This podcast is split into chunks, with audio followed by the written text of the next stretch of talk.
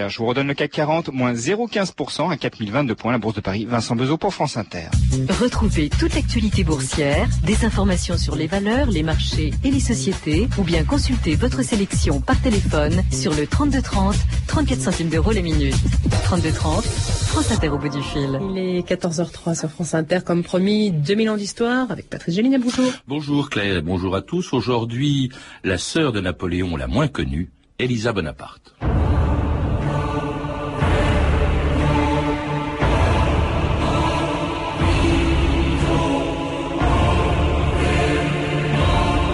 Elle était la seconde en génie de la famille impériale.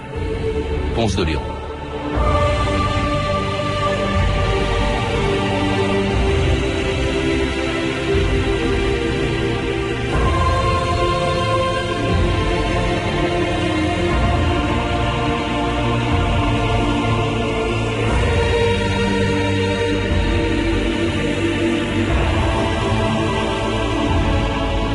d'histoire.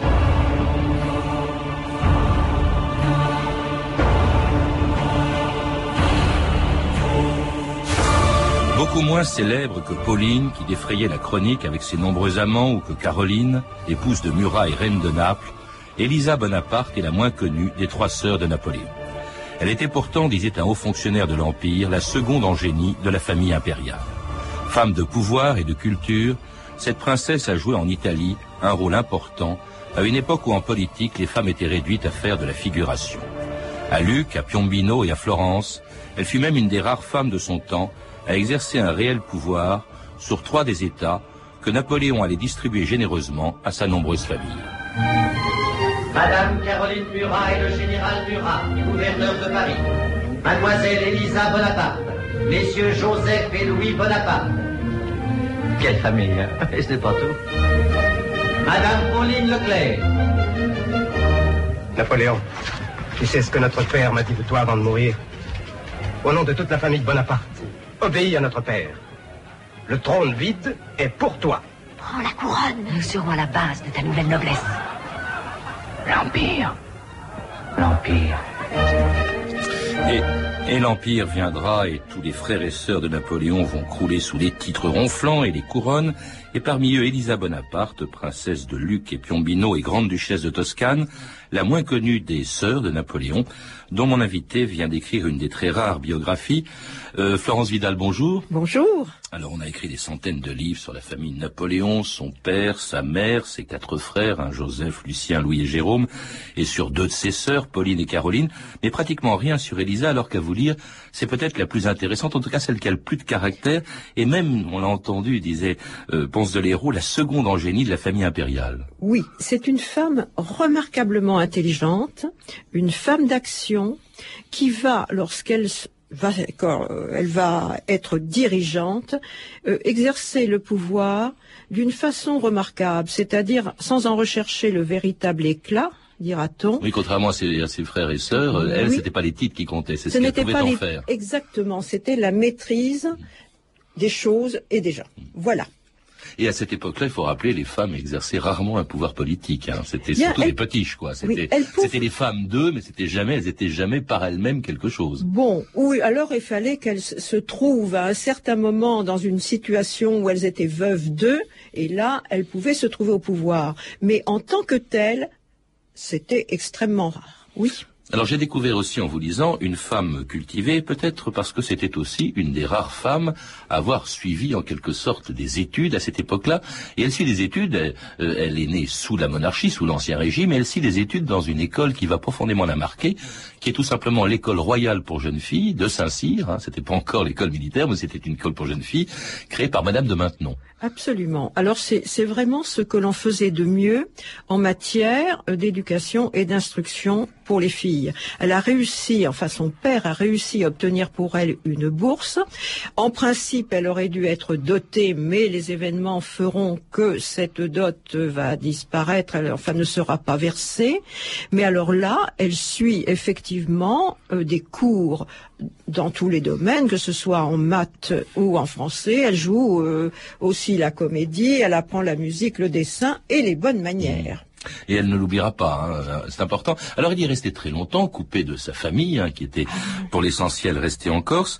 Et évidemment, quand la Révolution se produit, l'école est fermée, Florence Vidal. Bah, l'école est fermée et son frère Napoléon doit venir la chercher il apporte des documents prouvant qu'il est bien son frère, que etc., que le, qu'il est quasiment euh, le tuteur de sa de sa sœur à ce moment, et il l'emmène vers la Corse, vers Ajaccio où elle est née.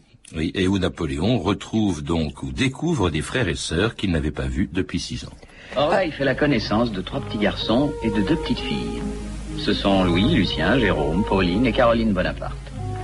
Caroline qui sera la femme de Murat, Jérôme qui sera roi de Westphalie, Lucien prince de Canino et Louis qui recevra la couronne de Hollande. Et Pauline. Pauline Borghese, la plus jolie pour lui de toutes les femmes de la terre. Pauline qui sera statufiée toute nue par Canova. Et il n'a pas assez de bras pour les embrasser tous. Et le voilà, jouant à quatre pattes, avec ses frères, avec ses sœurs, qui lui grimpent sur les épaules et sur les reins. Hum. Et ça l'émeut certainement, parce qu'il ne peut pas se rendre compte qu'il va toute sa vie les avoir sur le dos.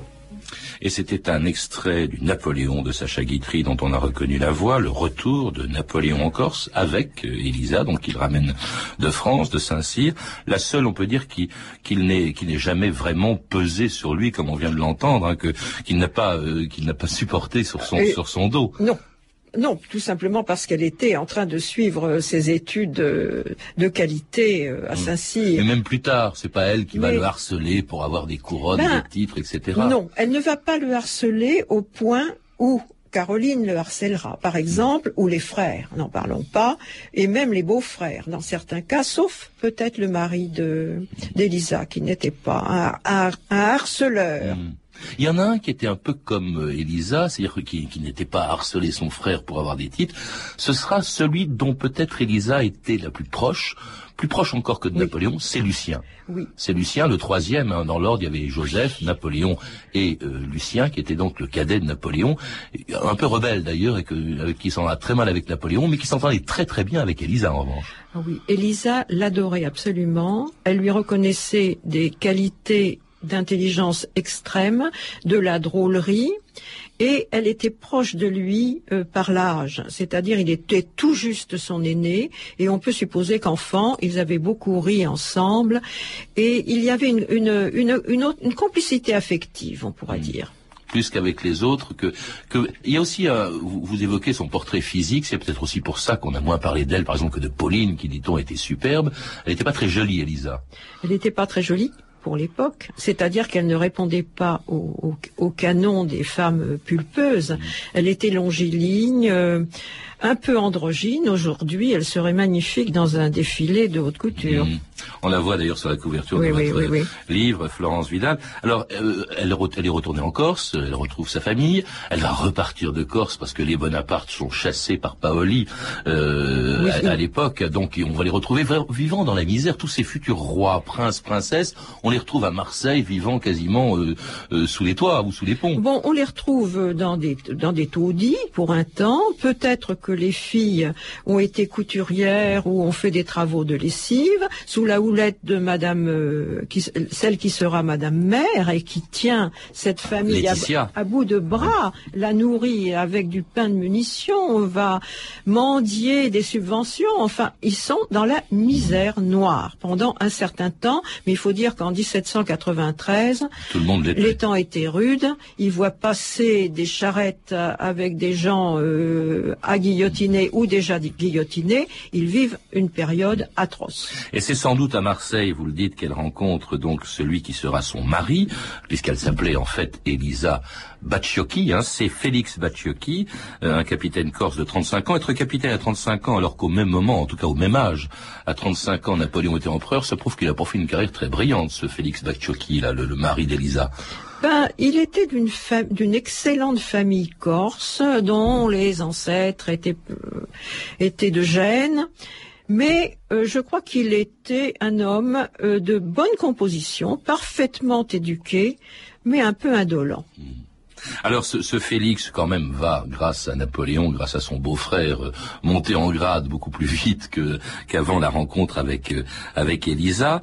Euh, elle va lui faire euh, cinq enfants. Ça c'est assez tragique, mais c'était assez, je crois, fréquent à l'époque. Elle a eu cinq enfants, dont trois, je crois, sont morts en, en bas âge. Il y en a même deux, les deux premiers, qui s'appelaient d'ailleurs Napoléon. Oui, et le suivant Napoléon, sont morts avant l'âge d'un an. Absolument, ce sont des, bébés. On ne sait pas euh, ce qui s'est passé, mais c'était fréquent à l'époque. Des fièvres qu'on ne savait pas soigner euh, ou des euh, incompatibilités génétiques. On, ne sait pas trop, mais en tous les cas, elle est vraiment une mère très douloureuse parce qu'elle voudrait donner comme ça se faisait beaucoup à l'époque, un fils, non seulement à son mari, mais peut-être à son frère. Euh, elle voudrait, elle voulait un, un, garçon pour son frère, son frère n'appréciant que les que les garçons dont il ferait ultérieurement euh, des soldats. Voilà. C'est la seule, le seul enfant qui vivra très longtemps. Elle s'appelait d'ailleurs Napoléon. Hein. C'est sa, sa, première fille, la, la troisième de, de oui. ses enfants, et elle, elle aurait un destin assez étonnant. Euh, on, on, en parlera peut-être. Alors en tout cas, les deux premiers, hein, les deux Napoléon oui, oui. Euh, de Bacciocchi euh, sont morts avant même que euh, leur mère ait reçu les titres et les couronnes que Napoléon a généreusement distribués à ses frères et sœurs. J'ai résolu de vous réunir et de vous mettre au courant des décisions qui vous concernent. Nul ne peut se flatter d'avoir autant que moi le sens de la famille. Allez en avoir des preuves immédiates. Joseph, je te fais aujourd'hui roi de Naples. Lucien, je t'ai fait prince de Canino. Joseph, n'ayant pas d'enfant mâle, Ma succession de droit revient à tes enfants. Louis, je te fais roi de Hollande. Jérôme, tu seras roi de Westphalie. Et nous Qui, vous Moi, je n'ai rien. Et je suis cependant ta sœur. moi aussi, je suis sa sœur et je n'ai réclame rien. Et moi, est-ce que je ne suis pas sa sœur autant que toi? Oui, mais vous deux, c'est autre chose. Vous avez posé des étrangers. Borghese et Bachot qui sont des Italiens, tous deux. E pure fino ad oggi è sempre stato il preferito dell'imperatore. Effectivement, Elisa Bacciocchi devra attendre un an après la proclamation de l'Empire pour devenir princesse de Luc et de Piombino, euh, dont son mari, dont, en fait c'est le mari qui devient prince sous le nom de Félix Ier, mais c'est elle, on peut le dire, qui pendant oui, neuf ans va gouverner en Italie. Bon, oui, parce que à Luc, on réclamait un prince, donc on leur donne un prince, Félix Ier, mais il ne sera qu'un prince consort, car il n'a pas l'étoffe et l'envergure pour gouverner cet État de Luc. Et, Luc, il faut le rappeler, est au nord de Pise. Est au nord de Pise, c'est aujourd'hui englobé dans la Toscane. Mmh. C'est une charmante petite ville entourée de remparts qui a une très longue histoire et qui, au Moyen Âge, euh, était une ville commerçante qui envoyait des émissaires dans toute l'Europe. Mmh. Alors Luc, il faut le rappeler aussi, c'est une En tout cas, Napoléon n'a jamais regretté d'avoir confié ses responsabilités politiques à, en réalité, sa sœur, Félix, qui compte des contrats pour du beurre, on voit bien en vous lisant. Euh, et, et, Napoléon disait d'elle, de sa sœur, c'était une maîtresse femme, elle avait de l'esprit et une activité prodigieuse, et connaissait les affaires de son cabinet aussi bien qu'eût pu le faire le plus habile des diplomates. Beau compliment quand même de la part de quelqu'un qui s'appelait qui s'appelait Napoléon, et c'est vrai qu'on on, on la voit s'occuper de tout, euh, y compris d'économie, par exemple. Vous le vous le dites dans votre livre, euh, Florence Vidal, par exemple, le, le, le, Luc et Piombino étaient célèbres la, la, région de la Toscane, sur laquelle oui, gouvernera oui. d'ailleurs en entier, était célèbre pour le fer de l'île d'Elbe, pour le marbre de Carrare. Vous dites que c'est oui. elle-même qui a refait de Carrare Absolument. C'est-à-dire qu'à un certain moment, on va annexer Massa et Carrara. On en fait un fief pour un certains régnaient, c'est-à-dire qu'ils devaient recevoir des subventions de, ces, de cette région, mais c'est un endroit où on produit un superbe marbre blanc euh, apprécié depuis l'Antiquité. Au XVIIIe siècle, parce qu'à la Renaissance c'était tout à fait flamboyant, euh, au XVIIIe siècle, Carrare périclite un peu. Et c'est Elisa qui, visitant ses carrières, regardant tout cela, se dit voilà une ressource économique prodigieuse. Et elle va vraiment comme un manager d'aujourd'hui se lancer dans une campagne de marketing. Elle va faire des catalogues, les envoyer dans, ouais. dans toute l'Europe, et elle va diversifier, c'est-à-dire pas seulement des blocs de marbre ni des statues, mais on va vendre aussi des vases, on va vendre des plaques pour faire des carrelages, et elle se débrouille, elle relance fondamentalement les euh, carrières de marbre de Carrare. Cela dit, comme tous les frères et sœurs de Napoléon, quand ils étaient rois de ceci ou rois de cela, Joseph sera roi de Naples, puis roi d'Espagne, et c'est son, sa- son, son- c'est Murat qui deviendra roi de Naples à sa place. Mais en fait, ils étaient tous un peu à la botte de Napoléon. Cela dit, elle, elle tenait quand même, elle, elle résistait pas mal aux exigences euh, de, de, de l'Empire, de la Révolution. Vous le rappelez aussi, une chose importante qui est difficile à faire passer en Italie, elle a été chargée de la sécularisation des biens du clergé en Italie. Oui, mais ça, enfin, en Italie, là où elle gouvernait, à Luc et puis là, là où il gouvernait, mais ça c'était la consigne générale à tous les rois et princes euh, de la famille de Napoléon. Ah, il, il fallait le faire, il y avait le concordat, et on, on essayait de séculariser le clergé, c'est-à-dire d'amener le, le clergé à récipicence, et en tous les cas, on récupérait les revenus qui étaient énormes de, de l'Église, et on allait transférer un certain nombre de fonctions vers l'État, parce que autrefois les couvents et monastères étaient aussi des hôpitaux, étaient des lieux où on recueillait les pauvres, et maintenant c'est l'État qui va faire tout ça. Il lui faut euh, les moyens. Et donc, on va les trouver en grande partie en vendant les biens du clergé et en amenant vers l'État euh, les- des sommes considérables. Ce que va faire l'État, c'est-à-dire euh, Elisa, euh, Florence Vidal, c'est aussi, alors là c'est assez extraordinaire parce que, encore une fois, à l'époque, c'est quelque chose qui n'est pas courant. Elle crée ce qu'on appelle l'Institut Elisa, c'est-à-dire, au fond, l'équivalent de l'endroit où elle était quand elle était en France sous la monarchie, l'équivalent de Saint-Cyr euh, à, euh, à, à- à Luc.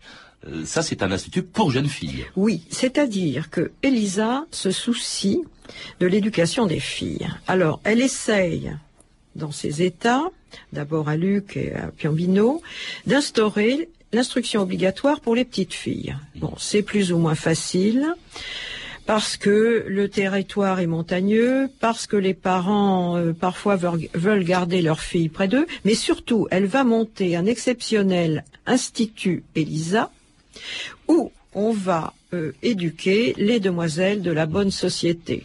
Mais c'est véritablement euh, une- un principe, un, un- un lieu où les principes pédagogiques sont vraiment d'avant-garde. Et pour leur donner le goût, je la cite, vous la citez dans votre Oui. livre, pour leur donner aux jeunes filles le goût de s'occuper et leur faire perdre l'habitude de dormir tous les jours, et ajoute-t-elle, parce que en Italie, une femme est un meuble qui part bien un salon quand elle est jolie, et qui a quelques cavaliers servants quand elle est laide, quand elle est laide, en revanche, elle est seule, et il dit, voilà les mœurs de ce pays, mœurs qu'on ne peut changer qu'en réformant l'éducation des femmes, et là c'est vraiment extraordinaire ce qu'elle fait, parce que encore une fois, c'était pas courant, surtout dans l'Italie euh, de, de l'époque, et même la France. On la voit aussi, vous le dites, imposer la vaccination contre la variole dans, dans, dans son pays, euh, et puis même mettre à la mode les bains de mer. Là encore, ça nous paraît vraiment banal aujourd'hui. À l'époque, c'était presque hérétique, et à plus forte raison pour une femme euh, de se baigner en mer, même si elle est chaude comme la Méditerranée. Ah, C'était absolument extraordinaire. Alors, Elisa avait lu des textes en provenance euh, d'Écosse, où des médecins préconisaient les bains de mer à titre de thalassothérapie. Il ne s'agissait pas de se faire plaisir en nageant. Et alors, quelques originaux commencent à aller euh, risquer un pied dans la mer Méditerranée, et elle, véritablement, déclenche des opérations bain de mer avec des sortes de cabines en, en roseau. On se fabrique des maillots de bain euh, en drapant euh, des tissus.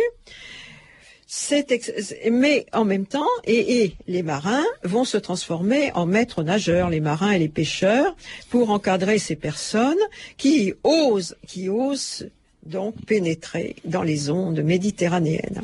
Et cela bien avant, ce qu'on disait que c'était l'impératrice Eugénie, Non, sous le. Second Empire qui avait inventé les bains de mer. Ça, c'est 60 ans avant quand même. hein. Ah oui, oui, oui. C'est-à-dire, c'est vers les années euh, 1809-1810 qu'elle va euh, promouvoir les bains de mer. Et c'est à l'époque justement où Napoléon est tellement content d'elle que en 1809, il fait d'Elisa la grande duchesse de Toscane, succédant ainsi aux Médicis et partageant d'ailleurs avec eux le même goût pour les arts qu'avait autrefois Laurent le Magnifique, accueillant euh, euh, chez elle le sculpteur Canova, le peintre Benvenuti ou encore le grand Paganini, qui sous le règne d'Elisa composait pour elle à Florence ce duo pour violon et guitare en 1809.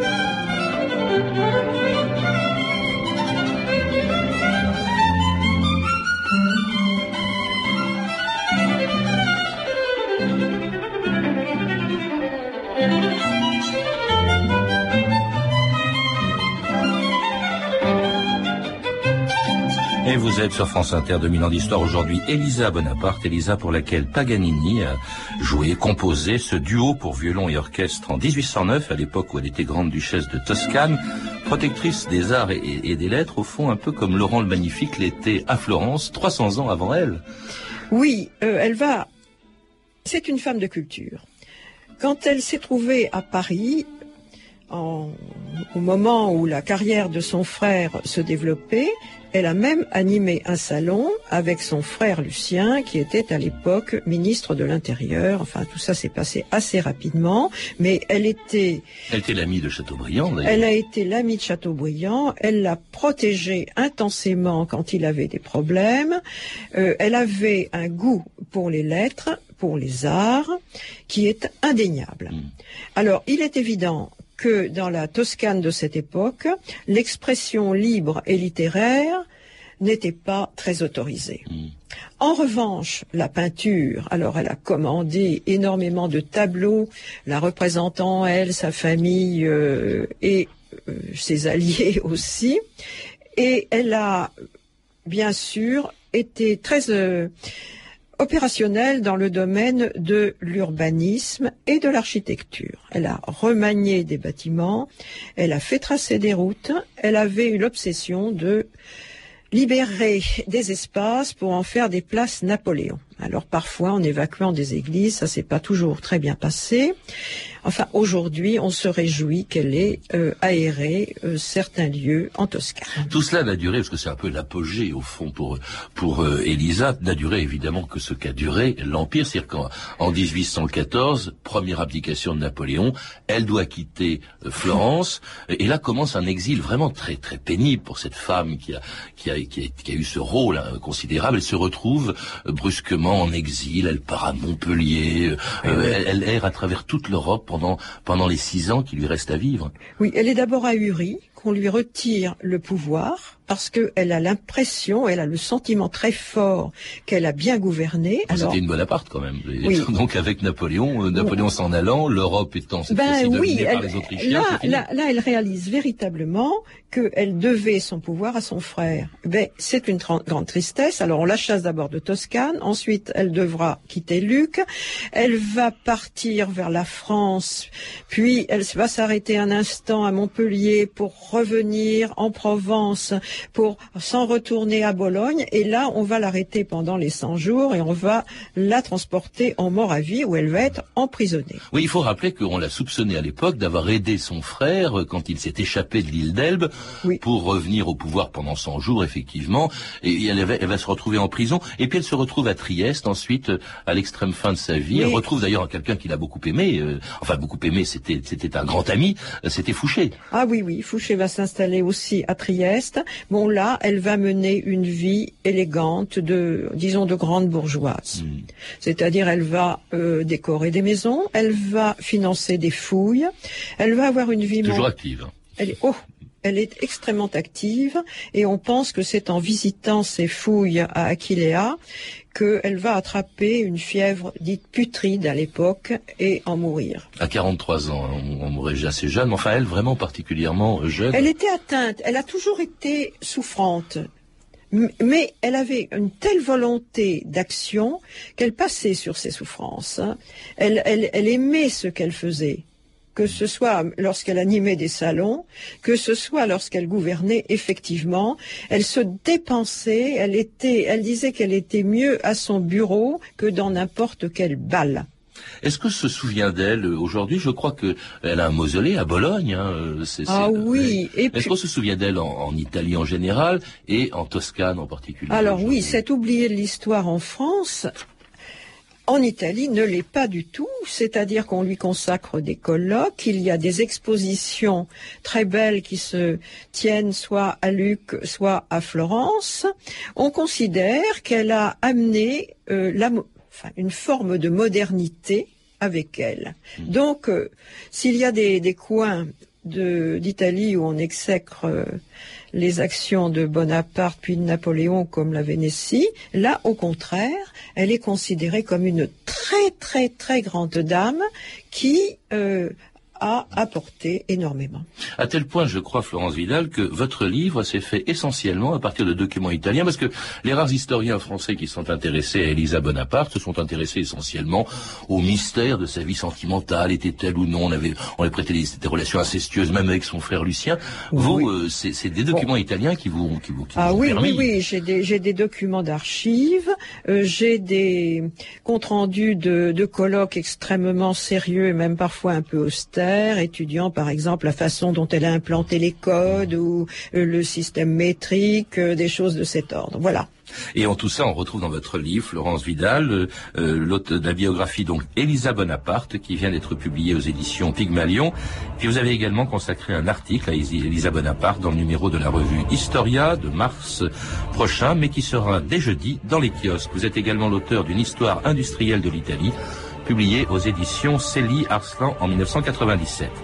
Vous avez pu entendre des extraits des films suivants, Napoléon de Sacha Guitry, disponible en DVD aux éditions René Château Vidéo, et Austerlitz d'Abel Gans, disponible également en DVD chez Studio Canal. Toutes ces références sont disponibles au 32 30, 34 centimes la minute, ou sur franceinter.com. C'était 2000 ans d'histoire avec aujourd'hui le grand-duc et la grande-duchesse de la technique, Patrick Henry et Sophie Moreno, les princes et princesses Destacant, Tesser et Cédric Joseph Julien, et l'impératrice, bien entendu, réalisatrice Anne Kobilac.